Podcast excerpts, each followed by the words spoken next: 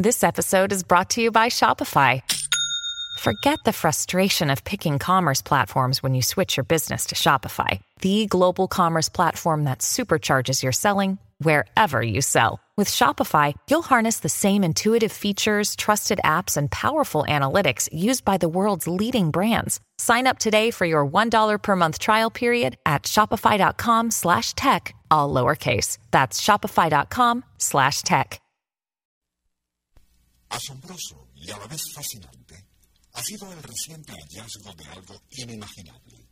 Se trata de vestigios de lo que parece haber sido un camino o quizás carretera conectando zonas en el mar Caribe que ahora se encuentran sumergidas. La oceanógrafa Paulina Selitsky, que encabezó a una expedición cubano-canadiense, mostró una fotografía satelital tomada por la Administración Nacional Oceánica y Atmosférica, en la cual se observa dicha vía, que aparentemente estuvo alguna vez en tierra, y va desde una isla hundida entre Yucatán y Cuba a la de Andros, en las Bahamas. Allí, por cierto, los científicos descubrieron evidencias submarinas de lo que parecen ser edificaciones precolombinas. Pero, ¿y qué significan esos hallazgos de estructuras, caminos muy rectos, ruinas precolombinas y una isla sumergida en las cercanías de Cuba?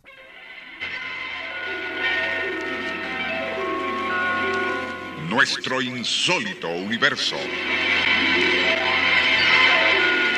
Cinco minutos recorriendo nuestro mundo sorprendente.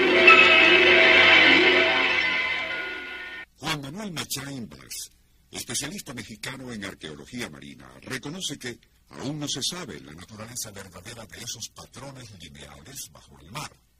Pero las fotos del satélite revelan que el ancho de esa carretera es uniforme a todo lo largo de la misma y muy similar a las precolombinas.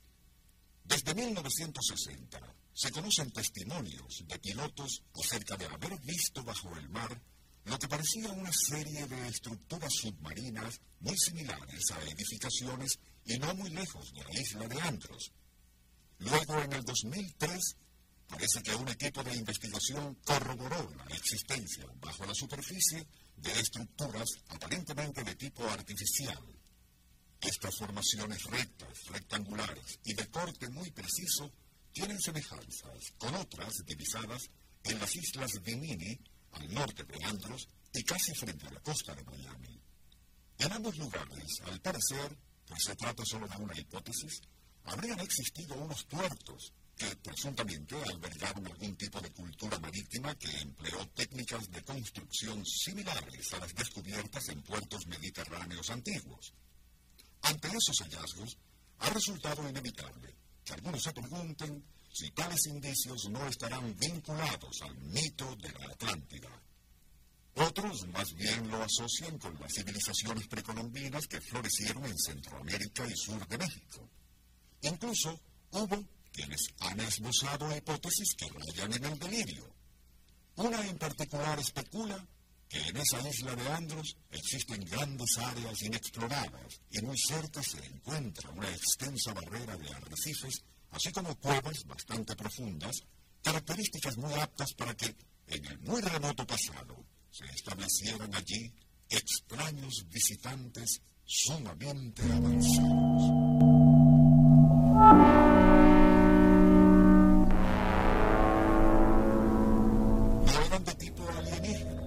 sino provenientes de algún ámbito paralelo en este mismo planeta y que en determinada circunstancia lograron penetrar a nuestro vector espacio-tiempo a través de alguna rendija cronodimensional.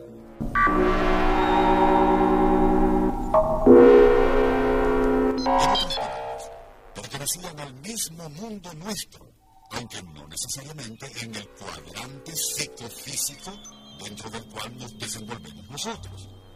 Así, y desde esa base temporal, en la isla de Andros ejercieron su influencia tecnocultural en las incipientes comunidades indígenas de Centroamérica y sur de México.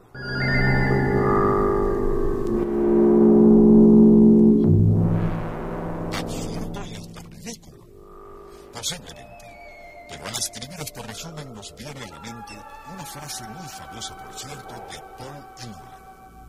Existen otros mundos, está en este.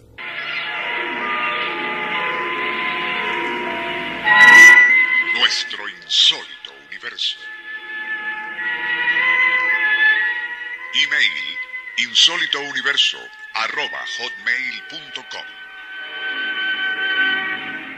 Autor y productor Rafael Silva. Operador Francisco Enrique Mijares. Les narró Porfirio Torres.